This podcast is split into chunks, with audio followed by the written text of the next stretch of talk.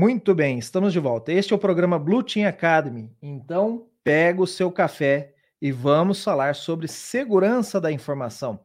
Eu sou o Fábio Sobieck, sou especialista na área de segurança da informação e eu ensino pessoas de tecnologia a protegerem empresas dos ataques dos hackers. E aqui nesse canal, nesse programa, eu falo sobre carreira na segurança defensiva e também tiro dúvidas sobre segurança da informação, essas dúvidas que vêm de vocês, da audiência.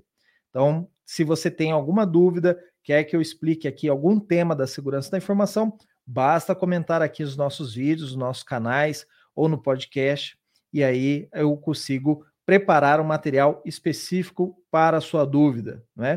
No episódio de hoje, eu vou falar sobre é, o medo que alguns de vocês já expressaram né? Então, muito do, do assunto que eu trago aqui são dúvidas da própria audiência. Né? Então, alguns de vocês falaram assim para mim, Fábio, o que, que acontece se eu conseguir a minha vaga na segurança da informação, estou lá trabalhando e o cara ou a empresa né, me pedir algo que eu não sei fazer? Eu tenho medo disso, certo? Então, nós vamos tirar aqui os medos, derrubar alguns mitos aqui dentro da área de segurança da informação nesse tema de hoje, certo? E, e antes da gente começar a falar, eu gostaria de pedir para você que gosta desse tipo de conteúdo, não esquece de seguir o meu perfil para não perder nenhum conteúdo novo. Eu, ah, fora daqui da, da live de aquecimento, eu publico duas vezes por semana vídeos novos com conteúdos novos e diariamente eu publico um corte de um programa maior. Então, você pode acompanhar em pílulas diárias ou você pode acompanhar os programas que são um pouco mais longos, são mais detalhados sobre um determinado assunto. Mas se você não quiser perder nada, basta seguir aqui o perfil, né? Ou se você preferir em outras mídias sociais, eu tenho em vários canais aí, várias plataformas, eu disponibilizo o meu conteúdo. E o meu conteúdo ele é, é protegido por Creative Commons, ou seja, se você quiser usar o meu conteúdo numa sala de aula ou para alguma palestra, ou para alguma coisa, você pode. Ele é livre de direitos autorais, tá ok? Então, fique à vontade para espalhar a, a, a boa nova da segurança da informação, falar sobre proteção de empresas, utilizando todo esse material. Muito bem, então vamos lá. É, eu trago esses temas aqui, como eu disse, porque muitos de vocês expressam isso pessoalmente é, ou quando me encontram, ou quando mandam é, e-mails, me mandam comentários nos vídeos, e alguns de vocês já é, verbalizaram para mim, né, me disseram que tem esse receio, dá um pouco de medo mesmo. Eu me lembro de quando eu comecei na minha carreira em cibersegurança, é, eu sempre achei que cibersegurança tinha muito assunto para tratar e eu ficava com um receio de ser questionado é, em fazer alguma atividade e não saber fazer aquela atividade. O que, que eu quero dizer? É, eu tinha uma especialização, uma, conhecimentos na área de redes. Eu sabia instalar servidores, mas se alguém falasse de criptografia, para mim era um tema que ainda estava na, na, na área das ideias. Eu não tinha noção de criptografia. E, e para o azar, né? Quando você menos, quando você tem mais medo de um certo assunto, parece que esse assunto vem mais rápido para você, vem em voga, né? E, e o que aconteceu foi que eu estava num cliente e esse cliente começou a falar de certificado digital.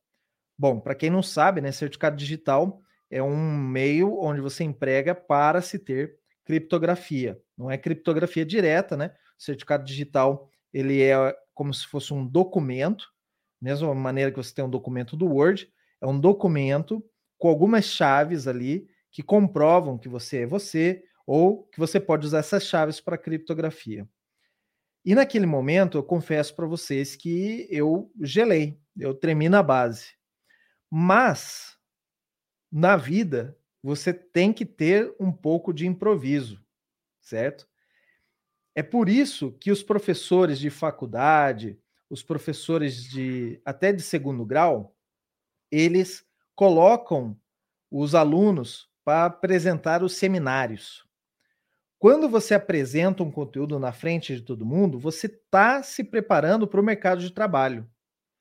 E às vezes essa essa sagacidade, né, que você vai adquirindo quando você faz ali um, um, um uma apresentação, um seminário, que você consegue é, se, é, escapar né, de um assunto, é, você leva isso também para o seu para sua profissão.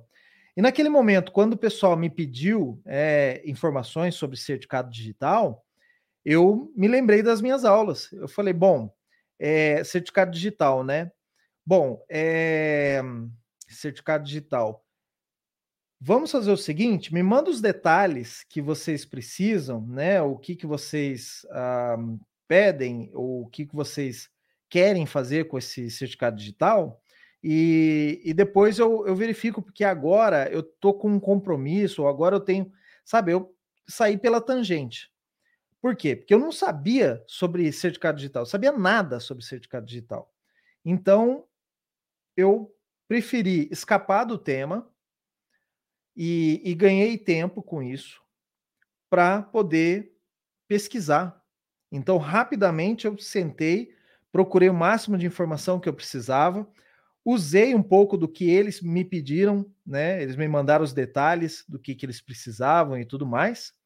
E com aquilo ali eu pude é, estudar sobre o assunto e também contar com a ajuda de outros profissionais para me explicarem o, o que, que era aquele assunto, né? O, sobre o que, que eu precisava saber ou perguntar para o cliente, como que eu usava aquilo. Então, assim, tem certas coisas, pessoal, que é óbvio, mesmo que você estude tudo dentro da segurança da informação, que você pegue um livro que seja extremamente extenso, que tenha muito conteúdo, ou que você tenha assistido horas e horas de vídeos de conteúdos na internet, você não vai conseguir cobrir todos os assuntos. Cedo ou tarde, você vai se deparar com algo que você não sabe. E, e vou mais longe.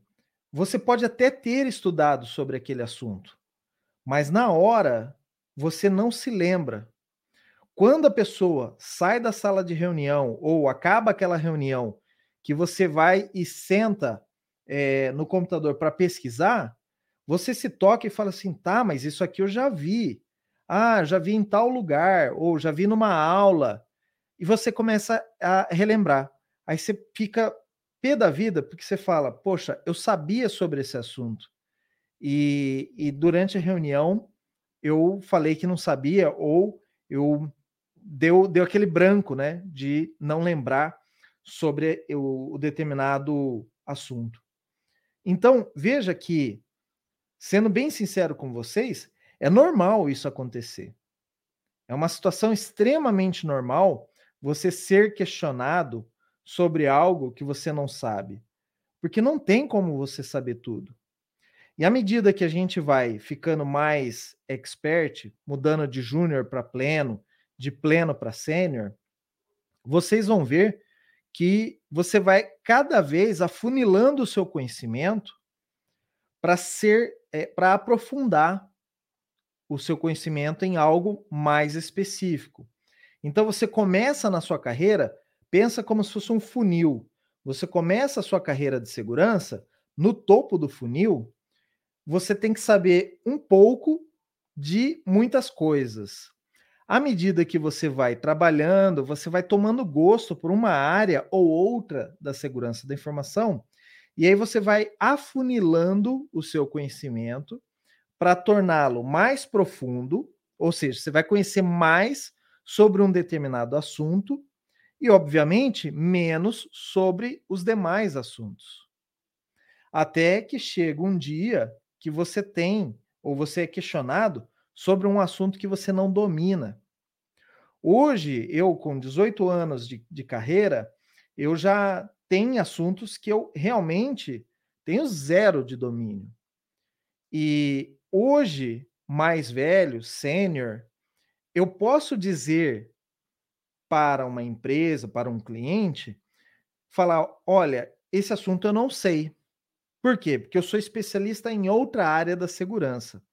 E é perfeitamente normal, as pessoas entendem isso como normal. Mas, no começo de carreira, se você está começando na segurança, ou você pretende começar na segurança, não é que é proibido você dizer que não sabe uma coisa, mesmo porque a gente sabe que você está em começo de carreira, você vai ter assuntos que você não sabe.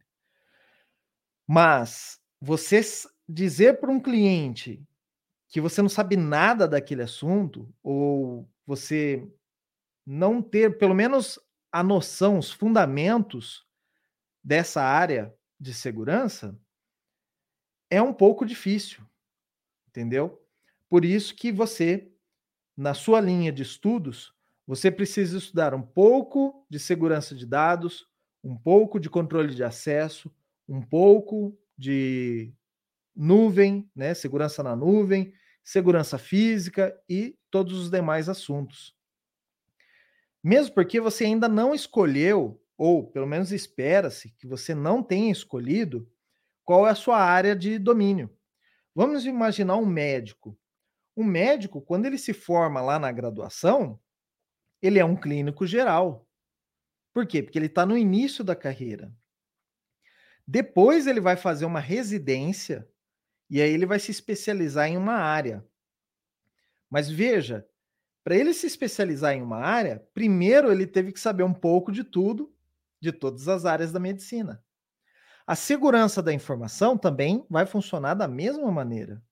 Você primeiro tem que ser um clínico geral da segurança da informação, para depois você, ingressando no mercado de segurança, você poder é, se especializar em uma área, certo? Mesmo porque se eu me especializar logo de início, logo de partida, e muitos de vocês me falam isso, ai, Fábio, eu quero me especializar em segurança ofensiva. Cara, é muito cedo para você falar em se especializar no começo de carreira? Com um ano, com dois anos de segurança. Com um ano, dois anos de segurança, você praticamente não viu nada.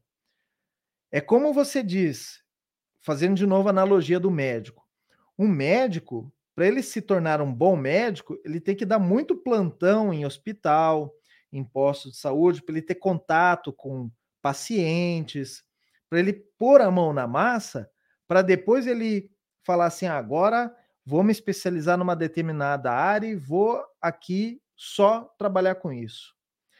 Na segurança, no começo de carreira, um júnior, ele não é especialista.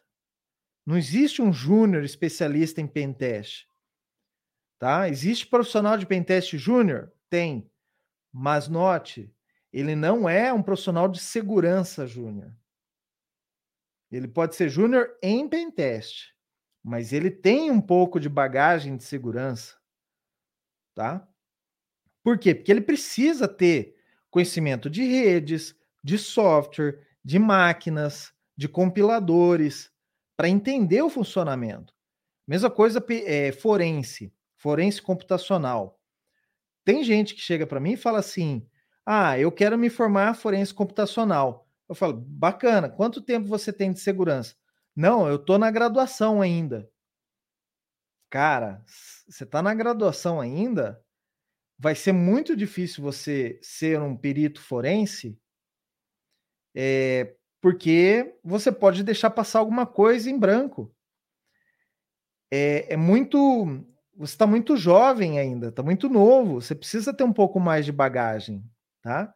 Então, tem certas áreas que você precisa ter bagagem.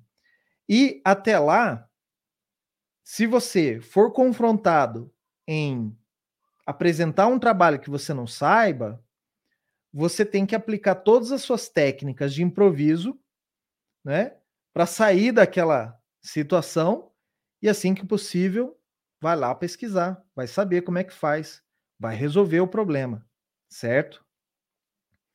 Então, como eu disse, isso é perfeitamente normal. No começo de carreira, a gente chama esse profissional que sabe um pouquinho de tudo, nós chamamos esse profissional de generalista. Então, talvez você veja ou ouça falar esse termo, é, ou quando você falar de carreiras, ou quando você ler sobre segurança, profissional generalista, é um cara genérico, ele conhece um pouco de tudo, tá? E depois, mais tarde, o que nós chamamos é o profissional especialista, quando você sabe bastante sobre um determinado assunto.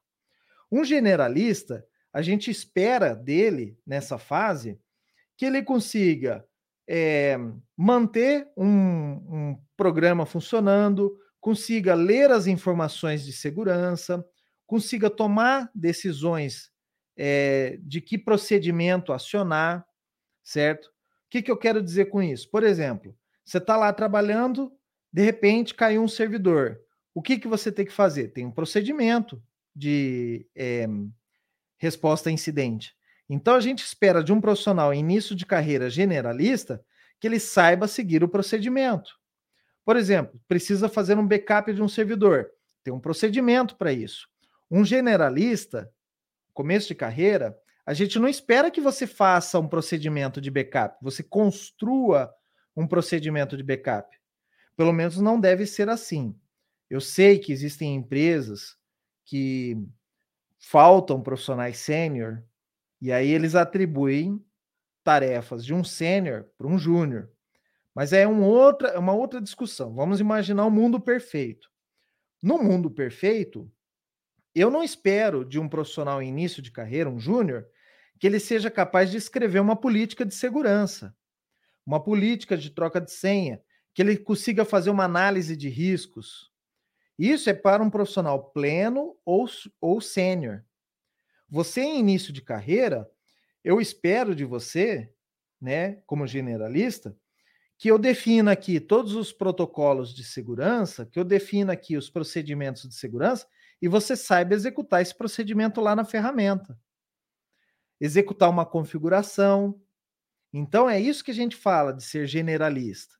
Aos poucos você vai se especializando e você vai pedindo, por exemplo, para participar Olha, deixa eu participar junto com vocês do da escrita de uma nova política de segurança. Deixa eu participar com vocês, deixa eu opinar ou acompanhar o trabalho que é, é fazer uma nova integração de sistema, instalar uma nova ferramenta, sabe? É, aí você vai ampliando os seus conhecimentos, certo? Então, por isso que no começo a, nós profissionais, e eu acho que até mesmo a empresa, ela não vai esperar muito de você. À medida que você vai virando pleno ou sênior, aí a empresa já quer que você tome decisões, já vai querer que você é, elabore coisas novas. Você vai criar do zero uma política, você vai criar do zero uma configuração, você vai criar do zero um baseline. Mas aí eu já espero, por exemplo, que você tenha tido a experiência de executar um baseline. Né? Então, talvez eu esteja falando aqui de, até de alguns termos que vocês não conhecem ainda. Por quê? São termos, obviamente, mais sêniores. Então, não tenha medo que a empresa, em começo de carreira, vá te pedir coisas que você não sabe fazer. E mesmo que pedir, cara, se você é um júnior, se você é um cara novo, você fala: olha, eu, eu não tenho experiência com isso ainda. É preciso ver como é que faz isso. É honesto você dizer isso. É honesto de verdade, tá? É melhor você fazer isso do que você falar: não, deixa comigo, eu faço aqui. E aí você não saber fazer o negócio, fazer uma coisa errada, algo que leve a empresa a ter um problema, um incidente de segurança, entendeu? Então é melhor você falar: eu, olha, eu nunca fiz isso, não, não falar não sei fazer, mas eu preciso de ajuda, eu preciso que alguém me oriente, alguma coisa. Perfeitamente normal.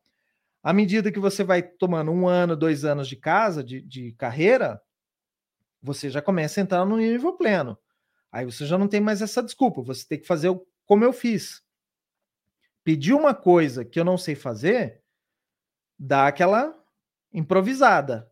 Olha, é, Vamos, vamos coletar mais informações, vamos sentar e conversar sobre isso depois. Vamos fazer uma reunião para debater esse assunto, para você ganhar tempo para estudar lá o que, que é aquilo e depois uh, você aplicar. E eu vou falar para vocês, até hoje tem cliente que às vezes eu caio numa reunião, o cliente me pede uma coisa que eu não sei fazer. Com 18 anos de carreira, acontece. E aí, somebody love, né? É, olha, eu vou, vou verificar isso daí, sabe? Aquelas frases meio vazias. Ou você, por exemplo, agora, né, que a gente tem é, conference call, que você está aqui na câmera, você pode abrir uma tela aqui à parte no Google, já pesquisar na hora o que, que o cara está falando. Usa o, o trabalho remoto a seu favor. Né? Eu faço muito isso. Tanto é que aqui no meu, no meu setup, né? Eu tenho dois computadores. Eu tenho um computador aqui pessoal, que eu uso para trabalho também, e o computador da empresa. Às vezes o, o cliente me fala alguma coisa numa reunião, um termo, um, uma sigla, que eu não tenho a mínima ideia do que seja aquela sigla. Aí eu vou no Google, abro o Google aqui em separado, estou ouvindo ele falar. Deixo ele falar bastante. Quanto mais ele fala, ele vai me dando informação. E eu tô aqui no Google, ó, mãozinha escondida aqui, só no teclado aqui, olha, pesquisando. Cara, é isso. A vida é improviso. E vai acontecer. Fica tranquilo que vai acontecer. Cedo ou tarde. Então não tenha medo. Não tenha medo. É isso que eu, é a minha mensagem aqui hoje, certo? É, tem certas palavras que são proibidas. Dizer assim, eu não sei fazer isso, eu não sei, eu não tenho ideia do que você está falando. É óbvio que você não vai falar isso para um cliente, certo? Para um, o seu chefe, mas você pode usar palavras do tipo: eu preciso verificar isso daí, né? Preciso de mais informações. Então é por aí que a gente sai, tá ok? Bom, pessoal, caminhando aqui para o nosso final, mas antes de eu dar a cereja do bolo aqui, que é como eu faço para sair dessa situação, passo a passo aqui, eu queria pedir para você que, se você está gostando desse assunto, deixa um like, comenta, compartilha com seus amigos. Quando você deixa o like, o algoritmo entende que você gosta desse tipo de assunto e vai te sugerir outros profissionais também no mercado que criam conteúdo e também me ajuda a divulgar para outras pessoas que são parecidas com você, que têm a mesma graduação ou mesma mesmo perfil, é, eu consigo ampliar também a minha mensagem para atingir mais pessoas que queiram ingressar nesse mercado. É um mercado muito carente e a gente precisa de mais pessoas para ajudar a proteger as empresas, tá ok? Então vamos lá. Eu sempre começo aqui pelo jeito errado que algumas pessoas fazem, digo o meu jeito correto, na minha humilde opinião. Talvez, e eu já falo isso aqui constantemente, se você conversar com outros profissionais de segurança, Pode ser que eles tenham uma opinião diferente da minha, e tudo bem também, pessoal, porque não existe uma verdade absoluta, né? não existe um livro das verdades da segurança da informação. Então, tome é, a minha recomendação aqui como a minha recomendação, e se você quiser seguir dessa maneira, bem, se não, pode tomar outras é, opiniões. Bom, um jeito errado que as pessoas têm para tratar esse assunto de eu não sei sobre aquele determinado assunto e eu tenho medo de ser pego em surpresa, o jeito errado é você assumir para as outras pessoas que você sabe sobre alguma coisa, que você nitidamente não sabe a mínima ideia, tem a mínima ideia do que seja, e dentro de uma reunião ou de uma conversa com seu gerente, com seus colegas de trabalho, você passar a ideia para essas pessoas que você sabe totalmente aquele assunto, que você domina aquele assunto. O que, que eu quero dizer com isso? É, é de, se você passa essa impressão, pode ser que mais à frente a empresa venha ter um problema e todo mundo fale assim: olha, mas espera aí, naquela reunião, quando eu te pedi para fazer isso, é, você assumiu que sabia fazer e tudo mais, então você passa uma impressão. E comunicação, pessoal, é mais aquilo que você passa de mensagem do que aquilo que você queria dizer. Às vezes eu quero te dizer uma coisa, mas a minha expressão corporal, o jeito que eu falo, o jeito que eu olho, se eu olho para lá, fuga, né? Não olho para vocês, eu passo uma outra impressão, uma outra mensagem. As pessoas entendem de outra maneira, né? Então, tome cuidado quando for abordar um tema que você não sabe, é, não deixe a impressão que você é o mestre naquele assunto. Fala, não, deixa comigo. Tem cara que faz isso.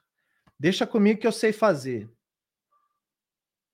E, na verdade, o cara não tem a mínima ideia, ele vai ter que estudar e tal, mas ele não quer representar para os outros que ele não sabe. Então, deixa o orgulho de lado, peça mais informações, peça se você é júnior, né, tá em começo de carreira, fale que você precisa de ajuda. Fala, olha, eu preciso de mais ajuda nisso daqui. É, eu preciso sabe, conversar com alguém que já tenha feito. Sabe, são palavras mais fáceis da pessoa entender ou do que você fala assim, ah, isso aí eu não sei fazer.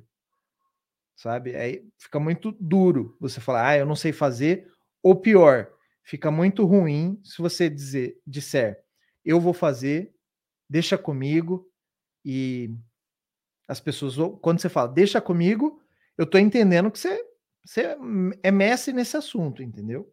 Então tome cuidado com isso. O jeito correto, e que eu também faço aqui, peça mais detalhes. Deixa a pessoa falar mais sobre o assunto. Talvez é alguma coisa que você conheça, mas a pessoa usou uma palavra um termo que você, aquele termo você não conhece.